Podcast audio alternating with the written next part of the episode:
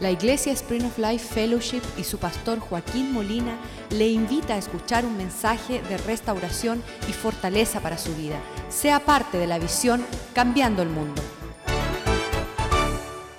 Padre, te damos gracias por tu bondad sobre nuestras vidas. Te damos gracias, Señor, que mayor es aquel que está con nosotros que aquel que está en contra de nosotros, Señor. Que tú como poderoso gigante has brindado tu ayuda para aquellos que creen en ti, para aquellos que se acuden bajo la sombra del Omnipotente. Que nosotros podamos ser aquellos que te creemos y que engrandecemos tu nombre en la faz de la tierra para ver cumplir tus propósitos. Abre nuestra vista, danos mayor visión, danos un corazón conforme el corazón de Dios que acepta y desea lo que tú tienes planeado para nosotros. Permite que tu espíritu nos ministre este día, que tu palabra infunde con aliento y con fe, oh Dios. La fe viene por el oír y el oír de tu palabra, Señor. Que tú puedas, Señor, mostrarnos el camino mejor.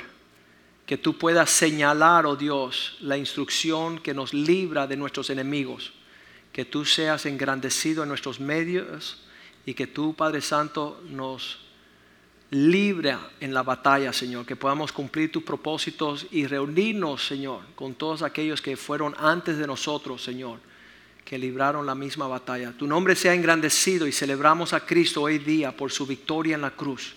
Celebramos su propósito, que Él es el que venció, Señor, aquel que venía en contra de nosotros, Señor. Prospera tu palabra en nuestro corazón, en nuestras vidas y de, a partir de hoy, Señor, queremos heredar la herencia de aquellos que son justos, oh Dios. Te lo pedimos en el nombre de Jesús. Amén y amén. Dos áreas en la Biblia que me preocupan un poquito, eh, eh, en todos los tiempos están establecidos ahí como un testimonio. En Lucas 21.1, la historia de la viuda que da ah, las dos monedas, ¿no? Dice que Jesús levantando los ojos vio a los ricos que echaban su ofrenda en la arca de las ofrendas. ¿Dónde está los ojos de Dios contemplando el corazón de los hombres y lo que ellos pesan como precioso? Estando sus ojos en esa dirección, versículo 2 dice que vio a una viuda muy pobre, no solamente en escasez económica, sino en una pobreza sobrellevada y echaba allí dos blancas. Las dos blancas son dos pedazos de metal de cobre, súper, súper insignificante. Y yo cuando veo esas dos blancas en un ejemplo, en un museo, digo, Dios mío, ¿qué es eso? ¿Cómo eso es considerado moneda? ¿Cómo eso es considerado algo para librar las acechanzas económicas que tenemos? Y esta mujer estaba allí ofrendando en la arca. Versículo 3 dice que Jesús, viendo esta escena, dijo, en verdad os digo que esta viuda, que es pobre, echó más que todos los que estaban presentes. Esas medidas a mí me preocupan. Le voy a decir el por qué. Porque yo espero que los hombres libren la batalla. En otras palabras, que sean los hombres poderosos. Tú lo ves llegar. Y, Dios está viendo que una viuda pobre levantó más peso y libró más batalla que los hombres presentes. Y eso para mí, no porque soy, uh, como le dicen, no porque soy machista, sino porque yo conozco que Dios quiso que el hombre fuera el que reflejara la gloria del Señor que en el hombre se pudiera ver lo que Cristo estaba viendo en esta pobre viuda.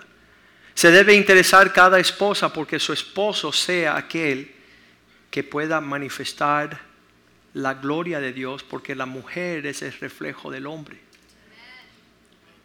La, mujer se viste con las vestimentas. Si el hombre anda bien, la mujer levanta su cabeza en alta y dice, yo soy esposa de él. Pero si el hombre anda mal, la mujer baja su cabeza y anda avergonzada, porque la vida de su esposo es vergonzoso. Y entonces ese, ese por qué el que me molesta esto de ver que una viuda fue la que tomó la atención de lo que estaba ocurriendo ahí. Dios buscaba un hombre. Dios cuando cayeron en el huerto buscó a Adán Él no dijo, Eva, ¿dónde tú estás? El hombre es responsable y cuando la mujer está destacándose mayor que el hombre, significa que el hombre está escondiéndose y eso da un impacto a la familia, al matrimonio, a la comunidad. Versículo 4, porque ella dio más que todos los demás? Porque todos aquellos echaron para las ofrendas de Dios de lo que les sobraba mas esta de su pobreza echó todo el sustento que tenía. Y eso lo digo yo porque quiero animar a los hombres que, que tenemos que medir nuestros esfuerzos más allá que las limitaciones de darle una propina al Señor, así, bueno, más o menos, no tengo nada que hacer el sábado, así que voy a ofrecerlo. Bueno, tengo una horita, ayer un hombre le pedimos que llegara a la iglesia y dice, no puedo, tengo que trabajar. Y yo digo, qué pobre. Qué pobre es aquel que no puede reconocer que la bendición y la renumeración y la economía y la prosperidad y el éxito viene de tener la bendición de Dios y no el esfuerzo de su trabajo. Es bueno trabajar. Dice la Biblia que el que no trabaja, que no coma. Pero dice la Biblia que no trabajemos el domingo, que vengamos a la casa del Señor a levantar alabanzas a su nombre a visitar una cajita allí que se llama la, arca del tesoro. Ahí nunca pedimos, ahí no nos interesa porque queremos que sea una muestra de tu devoción a Dios. Yo nunca en la, en la, escuela me preocupé sobre el que estaba enamorado con la otra. Yo estaba preocupado que yo no perdiera la que Dios tenía para mí. Yo no estaba mirando a ver cómo él tiraba piropos o besitos. Yo decía, si yo no perfecciono esta habilidad de ser atractivo, entonces nunca me casaré con Ivette, ¿verdad? Entonces no nos preocupa cuál es tu devoción al Señor, aunque si no lo tienes es lastimosamente de tremendo a tu persona. Tú eres el que no alcanza lo que Dios tiene para ti cuando no estás viviendo delante de Él como se supone. Ella dio de su pobreza, todos los demás dieron de su sobra. Y esta muestra es para decirle a los hombres que todavía Jesús y Dios espera que tu expresión de valor, se llama adoración. La palabra adoración significa el peso, el, valor, worship, viene de worth.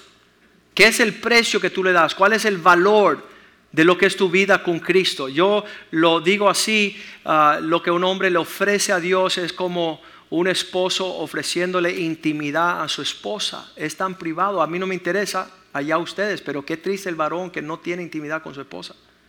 Que su esposa dice, no, no quiero conocer a este hombre. No quiero tener sentimientos íntimos con él por su comportamiento tan feo. Pero Dios sí desea ver tu corazón y aquí Él está descubriendo el corazón de la viuda y el corazón de los ricos. Los ricos se llegaban con su tarjeta de crédito y hacían un zing, 10 mil dólares. Y en la caja de ofrendas decía, bueno, 100 dólares, 500 y voy a llorar, voy a sufrir. Pero las dádivas y los pesos, y yo quiero decir que es tiempo ahorita mismo. Y yo, yo digo que en las generaciones de mis padres, mis abuelos, no, nunca hubo uno que dejó su carrera, su, su llamado, sus finanzas, para servir a Cristo. Yo quise ser el primero. Yo quiero ser el primero en las generaciones de mis antepasados que su vida entera dedicada a los pies de Cristo. Esa es mi motivación. Usted no lo sabía quizás. Habían senadores, habían jueces, habían médicos, habían personas de, de, gran título, habían alcanzado muchas cosas en la tierra. Pero yo decía, yo no entiendo por qué Cristo no era importante para ellos. Muchas personas están por ahí con la bandera de José Martí levantada en alto. Y yo digo, si José Martí no le entregó a su nación a Jesucristo, es un afeminado. Gracias. Si no, no necesitamos un poeta, necesitamos un hombre que le dé gloria a Dios. Que si José Martí hubiera dado gloria a Dios y no gloria a las palmas reales que se sientan en la brisa del pasado, Horrible. Y por Cuba tú vas a todos lados y ves la foto de José Martí por todos lados y no hay un versículo que le da gloria a Dios ni señala a Jesucristo como la respuesta de las naciones. Y nosotros fuimos de una provincia a la otra diciendo que si el hombre cubano no adora a Cristo Cuba seguirá en la pobreza y en la lujuria y en el abandono que tiene la pobreza espiritual. Pero aquel hombre que levanta la grandeza de Dios, ese hombre va a levantar el propósito de Dios para esa nación, que se conozcan más los hombres no por las cosechas de azúcar y de tabaco, sino por aquellas actitudes de carácter que levantan el nombre de Cristo en alto, que honren al Dios del cielo. Entonces la segunda es en Juan capítulo 12, ah, desafortunadamente o afortunadamente otra mujer. Versículo 1 que dice que estabas a los pies de Jesús derramando Dice, en esa área donde estaba Lázaro, el que había estado muerto, de quien habían resucitado los muertos, en un lugar donde Dios debiera de haber sido el, más alto levantado, se encuentra en el versículo 2 una mujer a los pies de Jesús. Dice el versículo, eh, eh, hicieron allí una cena y Marta servía. Y Lázaro era uno de ellos que estaba sentado en la mesa con él. Ese es, un lugar de, eh, tenía que haber sido Lázaro a los pies de Jesús lavando los pies de Jesús diciendo, este es mi varón, este es mi campeón, este me levantó de los muertos. No, versículo 3 dice que una mujer estaba a los pies de Jesús y junto con ella estaba este perfume, versículo 3, de gran precio. Una libra de perfume de nardo puro, mucho precio, alto precio, especial. Dice algunas personas, el precio de este perfume, eh, perfume era los ingresos de un año entero siendo derramado, ungiendo los pies de Jesús y enjuando con sus cabellos en la casa se llenó del olor del perfume. Una mujer llevada a hacer una declaración que lo más precioso, digno del perfume, del costo de un año entero, los pies de Jesús derramados. Bueno, una persona dice, ¿qué gasto? Ahí estaba Judas diciendo, se puede haber vendido, hubiéramos aprovechado el tiempo y no gastar esto el hombre criticando a aquellos que adoraban a los pies de Jesús. Y nuevamente yo quisiera que fuese un hombre rodillados allí dándonos un ejemplo que debemos darle lo mejor de nuestras vidas al Señor. Y yo les desafío a ustedes, yo creo que ah, Dios dice que Él escogió la locura de la predicación. 1 Corintios 1:21 esta pequeña tiempo que nosotros dedicamos todos los domingos, la persona dice, ¿por qué se predica tanto? Ese pastor habla tanto. ¿Sabes qué? Porque Dios escogió que por la locura, dice, ya que por la sabiduría de Dios el mundo no conoció, mediante la sabiduría agradió a Dios salvar a aquellos que creyeron por la locura de la predicación. El método es lo que está sucediendo ahora mismo. Dios escogió a que se levantaran predicadores a señalar estos tiempos y esta es la, la no la medida, sino el camino en el cual Dios utiliza para llenar el corazón de los hombres de sabiduría. Por eso a mí me encantan los predicadores. ¿Sabes lo que estoy haciendo cuando no estoy haciendo nada? Escuchando un predicador. ¿Sabes lo que estoy haciendo cuando estoy haciendo algo? Escuchando un predicador. Estoy constantemente a los pies de esta esta herramienta, este instrumento que Dios escogió, que por la locura de la predicación los hombres pudieran alcanzar la salvación mediante la sabiduría, ya que no querían caminar en sabiduría, Dios por la locura de la predicación. Entonces esta mañana lo que estamos haciendo es que la predica es mientras más uno abarca engrandecer quién es Dios, mayormente vamos a ser librados de nuestras, nuestros contratiempos y batallas aquí en la tierra. Mientras más tú pones tus ojos, dice Hebreos 12.1, que toda, toda clase de peso, sabes que vivir esta vida empieza a añadir unos pesos, unas cargas sobre nuestras vidas, nosotros también teniendo alrededor nuestro tan grande nube de testigos, despojémonos de todo peso el peso va abrumándonos a tal... y te dicen, dale, toma otro paso. Y tú dices, no puedo. Pero un pasito no, puedo. Y, y tú te tienes que despojar del peso para tomar un paso. Y dice allí, despojándonos de todo peso y también el pecado que nos asedie, nos, nos, nos ata, corremos con eh, paciencia la carrera que tenemos por delante de nosotros todo lo que nos detiene en esta vida para no alcanzar el propósito y la provisión y el alcance de lo que Dios tiene para nosotros, ¿cómo se logra? Versículo 2, poniendo nuestros ojos en Jesús. Puestos los ojos en Jesús. Bueno, ¿quién es Jesús? Bueno, la Biblia lo explica. La Biblia lo describe y a la medida que una persona puede ver la grandeza de Dios, más eres librado para alcanzar el propósito y la provisión de Dios. Y mientras más tú no estás mirando la grandeza de Dios, más Satanás te abruma para poder no vencer. Primera de Juan 5:4 dice, "Esta es la victoria que vence al mundo." Todo lo que es nacido de Dios vence al mundo y esta victoria que vence el mundo es nuestra fe. Lo opuesto de la fe es el temor. Lo opuesto de alcanzar, mira, la fe te abre las ventanas. Me encanta la canción de Kenny, que dice que la fe abre las ventanas de toda la provisión, la grandeza de Dios. Yo puedo ver sueños, visiones, puedo ver alcance, cambiar el mundo, lo vi por la fe. Caminar en los propósitos de Dios por la fe poder alcanzar cosas que nunca había soñado por la fe. Y lo opuesto de la fe es andar con una vista opacada, una vista que no mira a Jesús. Dice uh, Romanos 1, 21, profesando ser sabios, se hicieron necios. En vez de mirar a Dios, miraron su creación. Y su triste corazón fue envanecido y entenebrecido. Entenebrecido habiendo conocido a Dios, mira, ¿qué, es la grandeza de Dios? La predicación es, es ampliar quién es Dios para verlo en toda su claridad. Cuando yo veo a Dios, ya no me abrumo por lo que está sucediendo en una esfera menor.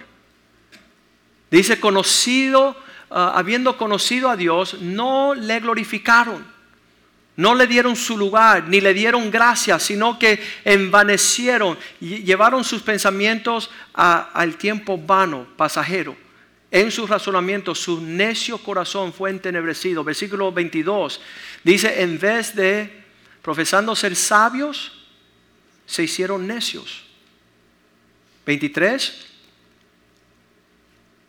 Cambiaron la gloria de Dios y empezaron a ver la creación. Ya, no hablaban de lo grande que es Dios, sino la economía, la política, el sistema social, no tengo dinero, el trabajo es difícil, el empleo, la calle está dura, la medicina, el médico, el doctor, la enfermedad. Eso era su contemplación contemplaban esas cosas. ¿Sabe lo que decía David? David tenía otra mentalidad. Él dice, vengan a mí, Salmos 77, 13, que vamos a ir a contemplar la hermosura de Dios. Vamos a ver el camino de Dios que se encuentra en su santuario. Oh Dios santo es tu camino. ¿Qué Dios es grande como nuestro? ¿Cómo Dios es tan grande? En el santuario yo encontraré tu camino. Tú eres un gran Dios. ¿Quién como nuestro Dios? Esa es la pregunta que eh, podemos hacerle a frente esta mañana, a frente de cualquier situación, cualquier circunstancia, la adversidad, la calamidad, la enfermedad, la economía. Yo prefiero ver, wow, hay un Dios en el cielo. Señor, tú eres todopoderoso, nada es imposible para ti. Tú echas frente a todos nuestros enemigos para avergonzarlos, Señor. Nunca has perdido una pelea. Tu victoria es absoluta y rotunda. Aún estando muerto Lázaro cuatro días, dice, si tú conocieras, si tú pudieras ver la gloria del Señor en lo que voy a hacer ahorita, Salmo 34, 3, él dice, David, vamos a magnificar, vamos a exaltar, engrandecer a Dios conmigo. Exaltemos a uno su nombre. Vamos a unirnos todos para empezar a testificar lo bueno que Dios ha sido con nosotros. Lo grande que Dios ha sido con nosotros. ¿Quién es Dios? Aquel que midió las aguas en una palma. Aquel que midió todos los granos de arena de todas las playas. Aquel que formó los montes. Aquel que le da de comer a toda su creación la grandeza del Señor que nos da el aliento a cada segundo. Job 42, 2. Job decía, yo sé que tú todo lo puedes. ¿Cuántos saben eso? Conozco que todo lo puedes. Hay personas que limitan a Dios. Hay personas que no le creen a Dios. Dios te puede hacer no solamente gerente de tu negocio, te puede ser dueño de toda la expresión de la provisión que existe. Pero hemos menguado nuestro entender de quién es Dios porque nos hemos engrandecido. Yo conozco, digan conmigo, yo conozco que todo lo puedes y que no hay pensamiento que se esconda de ti. ¿Qué quiere ver Dios en la mente de su pueblo? Quejas, críticas, complejos, traumas, angustias, todo lo, difícil, todo lo malo, todo lo torcido, todo lo que no se puede, todo lo que es limitado, restricción. La palabra infinito es la palabra que mide a Dios. ¿Sabes qué? No hay medida. Nada, todo lo puedes. Yo conozco que todo lo puedes. Eso es, eso es un, un, buen comienzo para todas nuestras oraciones. Cuando hay adversidad y conflicto, tú agarras las manos de esa persona y tú dices, Señor, tú todo lo puedes. No hay nada imposible para ti. Jeremías dijo las mismas palabras en Jeremías 32, 17. Oh Señor, tú que hiciste los cielos y la tierra con tu gran poder, tu abrazo, tu brazo extendido, ni hay nada que sea difícil para ti. No hay nada que sea difícil para ti. Pero muchas veces estamos viendo la expresión de nuestros enemigos. Estamos viendo la medida de nuestro problema. Conocemos ya los miligramos, conocemos el porcentaje, los pies, los tiempos, las medidas. Nos pasamos como en 1 Samuel 17:4. Cuando observaban al gigante, empezaron a decir, bueno, su nombre, su nombre es Goliat. Tiene una altura de seis codos y un palmo. Versículo 5. Salió del campamento y traía un casco de bronce en su cabeza. Llevaba un cota de malla. Y era el peso de la cota de, de ese abrigo que llevaba cinco mil ciclos de bronce. Bien pesado. No había cómo entrarle a este gigante. No había cómo afectar la amenaza de él. Versículo 6. Seguía la descripción. Sobre sus piernas traía grebas del bronce, jabalina de bronce entre sus hombros. Una espada, una jabalina, un escudo, versículo 7. Y traía un escudero. El asta de su lanza era como una rodilla de telar y tenía el hierro de su lanza 600 ciclos de hierro. Iba su escudero delante de él. Un hombre que no tenía cómo. Y nosotros describimos, sabemos describir todos nuestros problemas. Ay, pastor, tú no entiendes. Sí, yo sí entiendo. Y tú describes más y tú dices, tú no entiendes. Yo dije, sí entiendo. El Dios mío es bien grande y tú has levantado tu problema bien grande.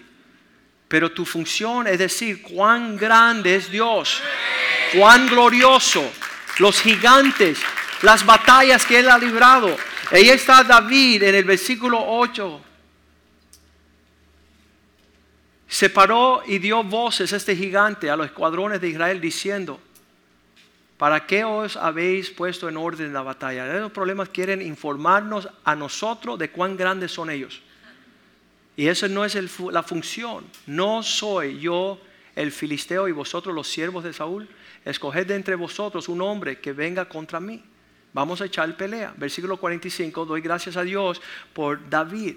David dijo, mira gigante, tú vienes con tu espada, tu jabalina, tu escudero, con todo tu brete, pero yo vengo contra ti en el nombre de Dios de los ejércitos. Tú no me ofendes a mí. Yo vengo a ti en el nombre de Jehová de los ejércitos, el Dios de los escuadrones de Israel, a quien tú has provocado. Tú estás provocando una pelea, no conmigo, sino con mi Dios. Deja presentártelo por si no lo conoces. Y en todo eso tenemos que nosotros, el pueblo de Dios, ser los más adiestrados para llevar esta descripción de quién es nuestro Dios. Número 1332. Se abrumaba el pueblo de Israel diciendo, somos como langostas frente a ellos. Somos como unos, unas hormigas y hablaron mal entre los hijos de Israel de la tierra que había reconocida, diciendo, la tierra por donde Dios quiere pasarnos para reconocerla es tierra que traga a sus moradores. Aquí nadie va a salir libre. Estos pobrecitos cristianos que ponen su confianza en Dios y todo el pueblo que vimos en medio de ellos son hombres de gran estatura, son gigantes. Versículo 33. Estos son gigantes grandes son imposibilidades. También vimos allí gigantes, hijos de Anak, raza de gigantes, y éramos nosotros a nuestro, escucha, a nuestro parecer, como hormigas, como grillos. Así les parecíamos a ellos. El temor de ellos había engrandecido en los ojos de sus enemigos, cosa que no era veraz. Me encanta Isaías 40, 22 que dice que delante de Dios todos nuestros enemigos son como langostas, al revés. Él está sentado sobre el ciclo de la tierra cuyos moradores son como langostas. Él extiende al cielo como cortina, la despliega como una tienda para morar. Todo lo que vemos nosotros como grande y elevado y amenazador, Dios lo ve como hormigas, Dios lo ve chiquitito. Dios quiere que tú comiences a verlo a Él grande. Así era Josué, capítulo 11, versículo 21. Josué tenía un parecer diferente. Él decía, ve que ustedes no quieren, pero yo sí quiero porque Dios lo prometió. Y dice, también en aquel tiempo vino Josué y destruyó a todos los gigantes de los montes de Hebrón. Él destruyó a todos los de la tribu de Debir y Anab de todos los montes de Judá y todos los montes de Israel, Josué los destruyó a ellos y a sus ciudades fortificadas. Josué caminaba diferente.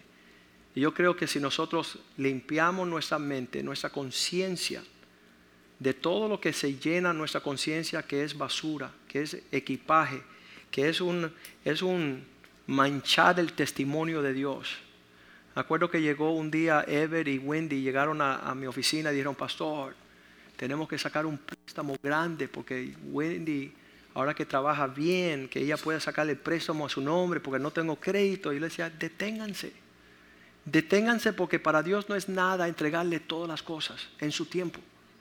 Y a mí miraba como un loco.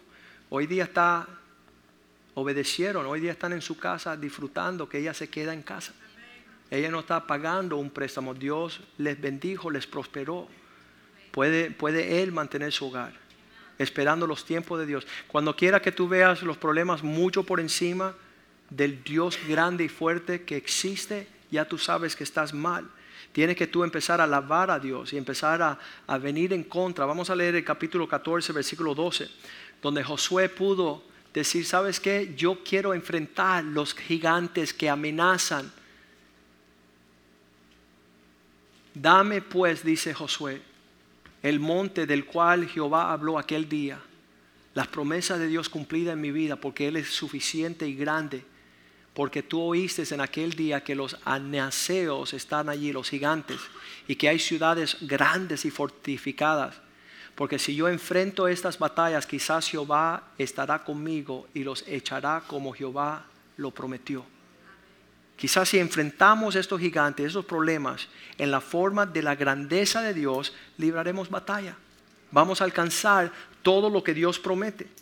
Pero si no tenemos claridad, tener nuestra conciencia, vamos a, empezar a tener problemas. Vamos a leer este versículo bien rapidito. El primera de Timoteo 4.1 dice que en los últimos días muchos se apartarán de la fe, apostatarán, se irán de la fe. El Espíritu, dice claramente que en los días postreros, en nuestros días, algunos apostatarán de la fe, porque pondrán más oído a espíritus engañadores y doctrinas de demonios. Parece que la mentira de Satanás es que Dios no es suficiente, que Dios no llega a tiempo, que Dios no tiene provisión. Le dice un padre a Jesús, ¿tendrás el poder de ayudarme con mi hijo? ¿Cuál es la respuesta a eso? Obvio, obvio, tendrás tú el poder de hacer diferencia en esta calamidad. En esa cuestión de los espíritus engañadores y doctrinas de demonios, ellos cambian para que tú creas tus problemas es mayor que tu respuesta, que tu salida no existe. Desde, desde pequeño mis hijos, mi, mi preocupación era cómo mis hijos van a librar batalla. ¿Sabes cómo? Con una conciencia libre de creerle todas las cosas a Dios. Versículo 2 dice esas palabras, dice, estos hombres serán apartados de la fe porque andarán en hipocresía de mentirosos que tienen cauterizada la conciencia. Su conciencia ya no funciona bien. Ellos no tienen la capacidad de meter la grandeza de Dios porque están tratando de ubicar la grandeza de un salario, de un dinero, de un trabajo, de una empresa. ¿Sabes qué? Más grande es Dios que todo eso. Más poderoso. Ah, estoy impactado con saber la reserva, escucha bien, la reserva de provisión que Dios tiene para su pueblo. Y no van a gozar de él porque andan temerosamente. Están andando como esclavos del faraón, los sistemas del mundo, sirviendo el maná y no al Señor Dios. Mi hija estaba en el cuarto a los cinco años y eh, ella me estaba contando en nuestro primer viaje a Nicaragua. Ella tenía cinco añitos, estábamos montando caballos. Yo estaba en un caballo y estaba en otro caballo. Íbamos por la playa en un tiempo de receso. Y yo quería compartir con ella. Yo decía, ¿y, cómo te van las cosas? Es cinco o seis añitos. Y ella dice, papá, por la noche el diablo se mete en mi cuarto. Y ahí yo me, me quedé así como que qué siniestro este malvado de meterse en el cuarto de una niña de cinco años, de seis años. Y yo ahí no pude hablar más y ella decía, bueno, él me dice que tú y mamá se van a divorciar. Y era en un tiempo donde todas las amigas de ella en el colegio, sus padres se estaban separando y divorciando. Y entonces ella me dice, él entra a mi cuarto y dice que tú y mamá se van a divorciar. Y ahí yo me quebranté, yo no pude ni hablarle a ella. Me dije, wow, qué, qué, qué horrible. Nunca había ella sufrido una separación, palabras indebidas, peleas y, pleitos. Y yo decía, ¿cómo es que el diablo le habla eso a mi hija? Y yo no le dije nada y me quedé escuchando porque yo sabía si yo hablaba, yo me iba a quebrantar. Y qué feo que un papá ahí se empieza a llorar delante de su hija, ¿no? Y me quedé callado y ella dice, pero yo le dije, mira el diablo mentiroso, te reprendo en el nombre de Jesús, sal de mi cuarto.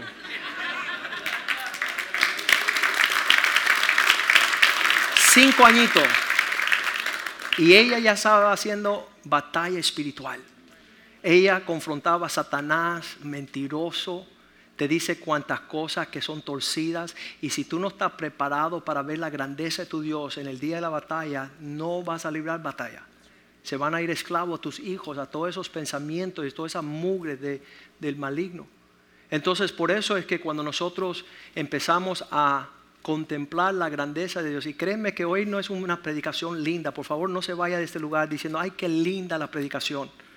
Hoy es el comienzo de que tú empieces a indagar que empiece a buscar, que empiece a meditar, empiece a ensanchar tu cerebro para, le dije a una, a una de las jóvenes que se acaba de casar, todas las mañanas tú tienes que darle a tu esposo palabras para que él entienda el gran Dios que usted sirva. Y no está preocupado, hay hombres que se sientan a la mesa a contar sus, sus, sus cuentas, su dinero, están abrumados y no creo que no creo que vamos a poder, no creo que vamos en vez de decir, mi Dios reina. Él es todopoderoso. Él nos librará la batalla.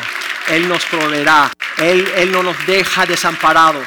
Él es nuestro refugio. Él es nuestra roca. Él es nuestra grandeza. No habrá cómo no vamos a lograr los planes que Él tiene para nosotros. Pero en una mente cauterizada, una conciencia que se va olvidando lo que Dios tiene para nosotros, va robándonos de la, de la plenitud de estas cosas nos va robando de la plenitud de estas cosas en base de quienes estamos escuchando.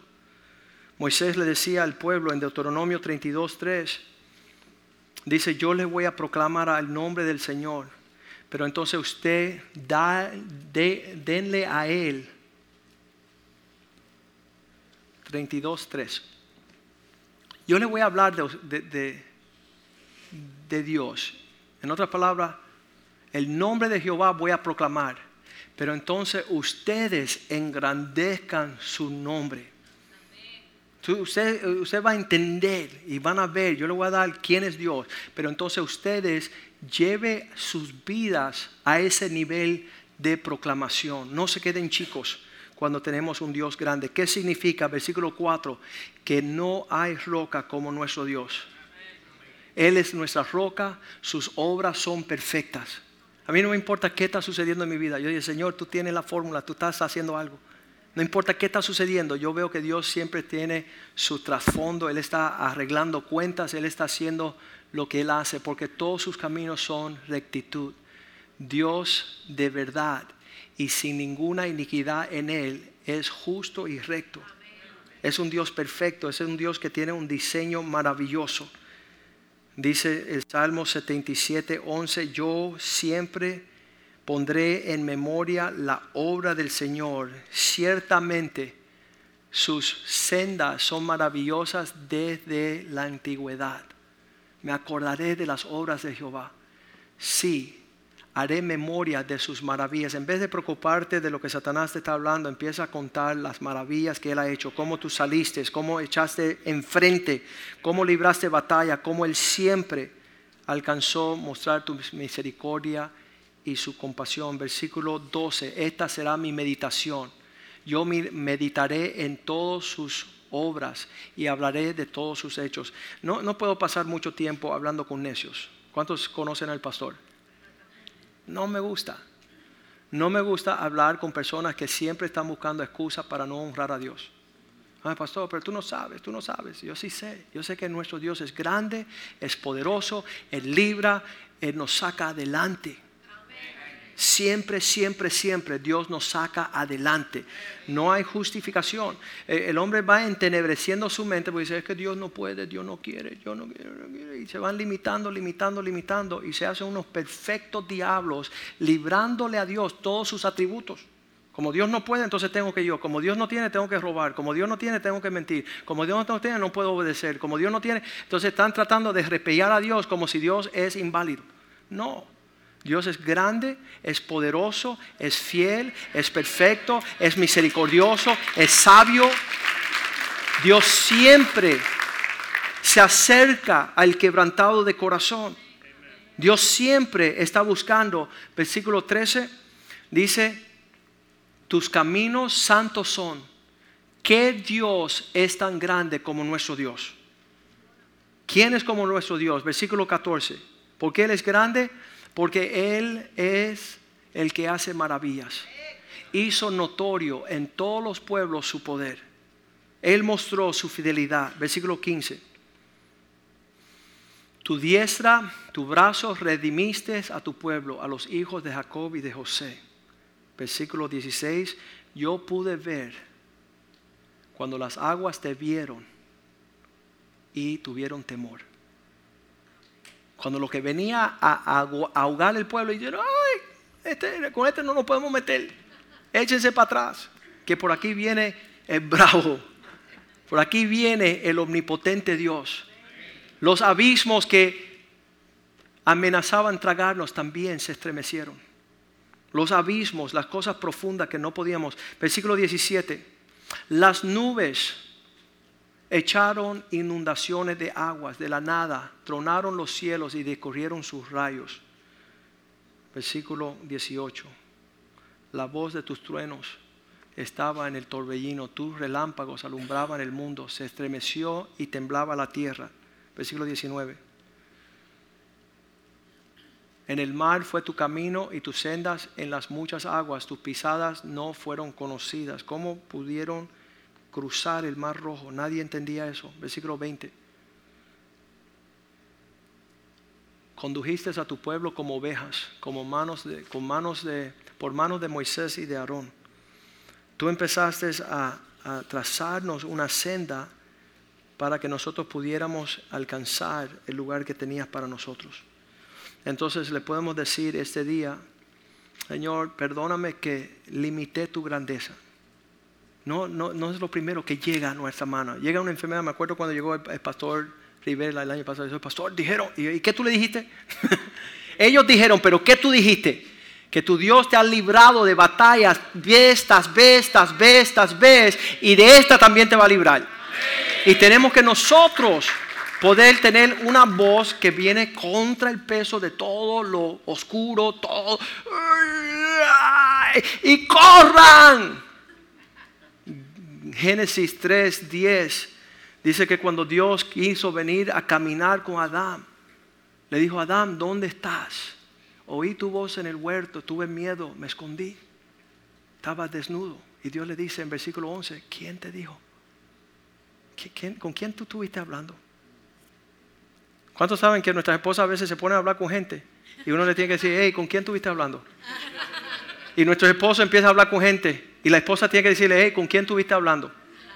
Porque no contaste con la grandeza del Dios que yo conozco, el poder de Dios, la maravilla de Dios. Este hombre empieza a decirle al Señor, tengo un hijo, tiene problemas, se tira en los fuegos y en las aguas para ahogarse. No sé cómo librarle la batalla. Marcos 9, 21. Y Jesús le hace la pregunta, ¿hace cuánto tiempo le está sucediendo estas cosas? Porque yo estoy pensando que Jesús le dice, ve acá, ¿cuánto tiempo llevas tú sin decirle a esos demonios quién es Dios en tu casa? Tú no les presentaste quién soy yo. Y él dice, ¿cuánto tiempo hace que le sucede esto? Que tienes esta situación en tu casa. Muchos hemos escuchado, ¿quién te dijo que estaba desnudo? ¿Quién te dijo que tú estás en una condición sin cobertura? Y él dice, desde su niñez, le dice el padre, qué triste. Versículo 22. Desde que era niño, y muchas veces le echaba el fuego y le echaba el agua a matarle, pero si puedes, escucha esto, qué, qué tonto, qué torpe, qué distraído, qué miserable, qué pobre, si tú puedes hacer algo. Dios, ¿tú crees que tú puedes hacer algo? Dios, ¿tú crees que tú puedes hacer algo en esta situación? A mí me encanta desde, el principio esos, esos hombres de fe, esas mujeres de fe que siempre dicen, con mi Dios yo libraré batallas. Con mi Dios enfrentaré ejércitos. Con mi Dios no habrá imposible. Con mi Dios, con mi Dios. Si puedes hacer algo, Escucha las dos cosas que vienen con si puede ser algo. Misericordia y ayuda. Significa que, que con el poder de su grandeza hay un sentimiento y una ayuda. Porque qué triste es la persona que te puede entender con compasión, ¿verdad? Oye, perdí el trabajo. Ay, pobrecito. Eso es compasión. Pero ¿cuántos prefieren, ay, pobrecito, pero vente a trabajar conmigo que tengo una empresa y te voy a dar trabajo? Eso es mejor. Porque Dios no solamente tiene compasión, sino tiene ayuda para librarte en tu necesidad. Tiene la provisión para no solamente tener compasión, sino ayudarnos. Y este hombre le dice, si tú puedes, si tú fuese tan grande, si tuvieras el poder, ten misericordia, compasión y ayúdanos. Versículo 23, Cristo le dice, si puedo, si puedes. Hay uno que, le puso una incógnita después de, a mí me gusta así mejor. En las traducciones parece que se perdió algo porque creo que Jesús dijo, si puedes. Incógnita, cree y todo será posible. Si puede. Como diciendo, tú no me conoces. Le podemos presentar a la gente el bárbaro de los bárbaros. El más poderoso el que cuando ya se terminó, con los ingenieros y los arquitectos de nosotros, a veces con los médicos también, que dicen, ¿sabe qué? No hay salida. Ay, yo le digo, gloria a Dios, porque conozco a alguien que siempre da salida cuando no hay salida. Me encanta presentarle a Jesús. Es nuestra tarea glorificar a Dios en la tierra, presentándole a la persona la grandeza. Haga un estudio, por favor Dice que la medida de la grandeza del Señor es infinita, no tiene límite. ¿Qué significa? Que no hay restricciones.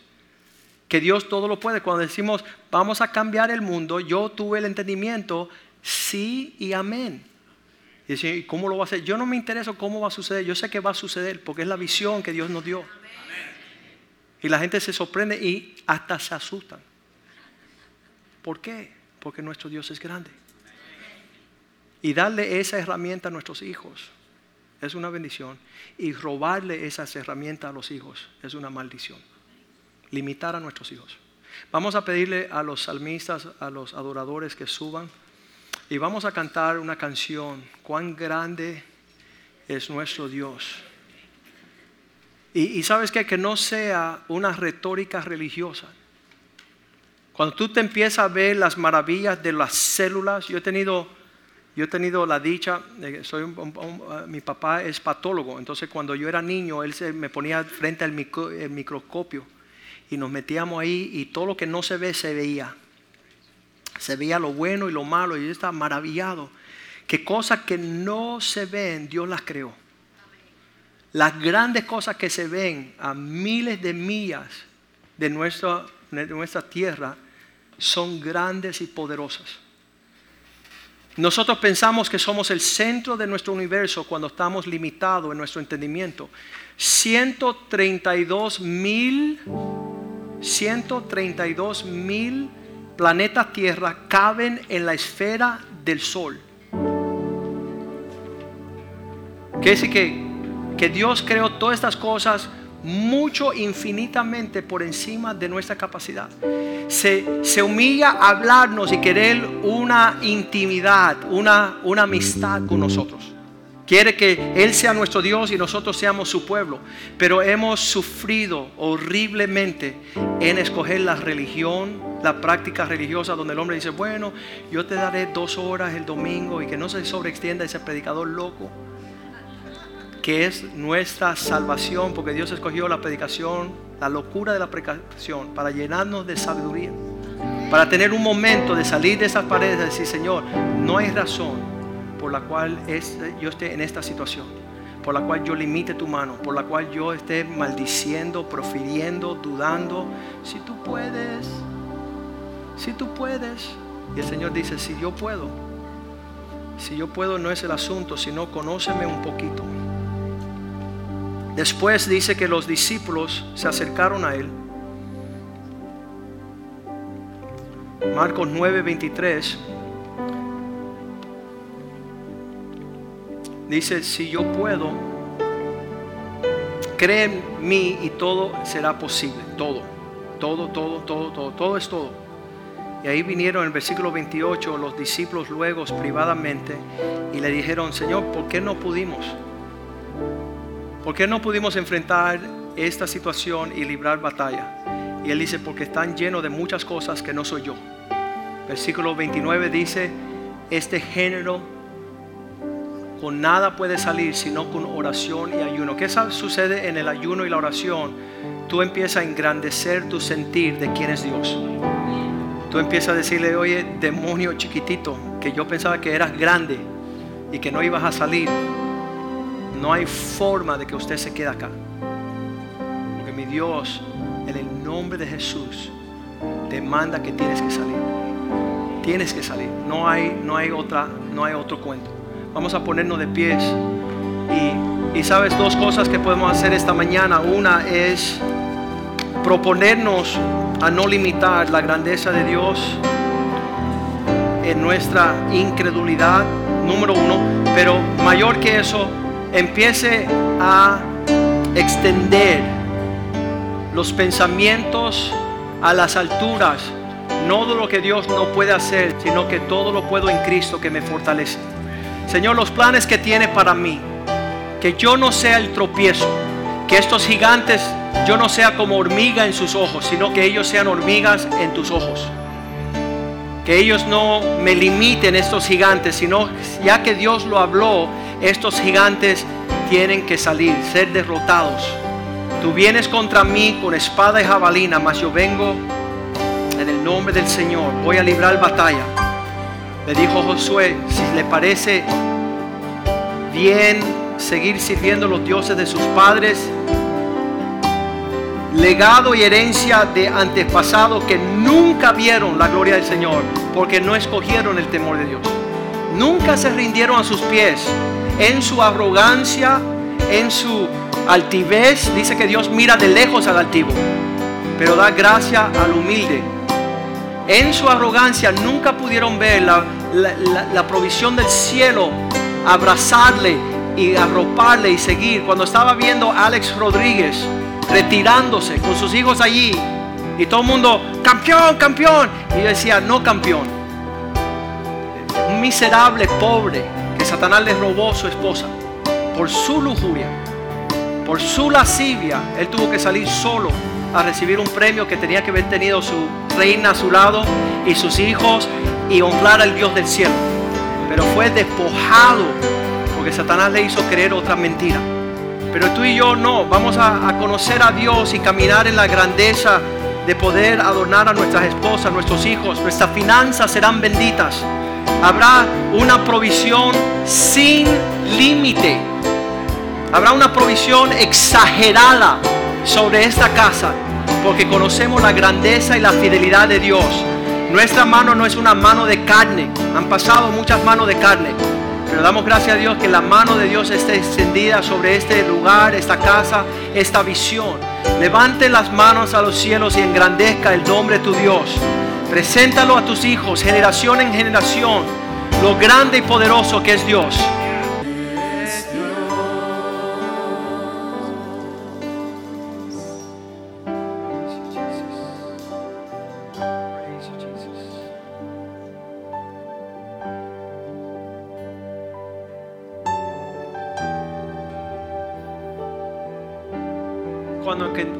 La grandeza del Señor, lo, lo especial de eso, ya que nos asedia el peso, nos viene encima el pecado, nos atribula la circunstancia, cuando usted adora al Dios y en su grandeza, su corazón se alinea.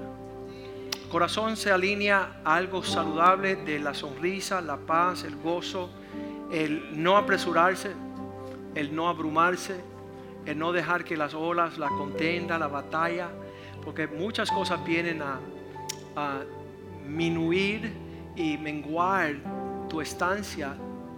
Fuiste tú creado para glorificar al Dios del cielo, tus hijos para conocer al Dios poderoso. Dice que quién es el hombre para que tengas memoria de él y el Hijo de Dios hombre para que lo visite. Necesitamos un Dios tan grande que, que alcance nuestra descendencia, nuestros hijos, nietos, bisnietos. Ya, ya estoy viendo mis nietos y bisnietos adorando al Dios de su abuelo y bisabue- bisabuelo. Que, pues, que tengan una marca con la claridad de mis palabras. Yo no voy a quedarme como un, José Martí diciendo que linda la brisa que pasa. No, es decir, mi Dios es grande, su Hijo es poderoso. El Espíritu Santo está aquí para llenarnos. Si es que Cristo no llega antes, ¿verdad, hermanos? Estamos con esa expectativa que un segundo Cristo vuelve y vamos a darnos. Así que vamos a cantar mi corazón. Dice cuán grande es Él. Es saludable para nosotros ver la grandeza de Dios cada momento. Cuando vino a seducir a José, la esposa de Potifar, él dijo, mira, por encima de mis deseos y tu deseo y tu belleza, estoy mirando a mi Dios que es grande. Estoy mirando la grandeza, la fidelidad, la bondad de Dios sobre mi vida. No puedo correr con los necios cuando el que se merece la honra de los sabios busca de Él. Padre, yo te doy gracias por este día en tu casa donde hemos contemplado tu belleza, donde hemos considerado tu grandeza, tu poder, Señor. Y tú has hecho tantas cosas maravillosas, Señor. Cosas que nunca soñábamos son las que estamos viviendo hoy, Señor. La provisión que nunca vimos, Señor, es la provisión que tenemos con cada aliento, Señor. Cada momento tu mano se ha extendido a cubrirnos, abrazarnos, amarnos. Somos dichosos de estar aquí hoy, en tu presencia, alabando y adorándote, celebrando tu Hijo. Queremos, oh Dios, caminar a la altura de estos hombres como David y Josué, como Moisés, que pudieron ver más allá que las cosas terrenales, oh Dios. Limitaciones de nuestra condición humana, de emociones, de sentimientos. Que nuestros hijos no se abrumen por esos demonios que vienen a acecharlos a ellos, sino que tengan el poder de reprenderlos y no darle lugar en sus vidas. Si una niña de 5 años puede confrontar al malvado espíritu que viene a acecharla en su cuarto de noche, cuanto más nosotros enseñarle a nuestros hijos que nuestro Dios es más grande y su luz brilla a la altura mayor que las tinieblas de demonios que vienen a perturbar nuestra paz. Queremos alcanzar mayor medida de crecimiento, Señor. Que no seamos el tropiezo de esta generación, no ver y conocer tu grandeza. Que nuestras vidas muestren la manifestación de tu gloria. Que podamos caminar en las buenas obras preparadas desde antemano y no en la angustia de la incredulidad por no engrandecer tu nombre en nuestras vidas. Sana los corazones de tu pueblo, Señor. Sana mi corazón para verte en mayor medida de tu gloria, Señor. Mayor entendimiento de tu provisión y propósito. Si un día éramos esclavos a nuestros temores, Señor, ahora somos libres para caminar en la plenitud de la medida de tu grandeza. En el nombre de Jesús te damos gracias. Amén, amén y amén.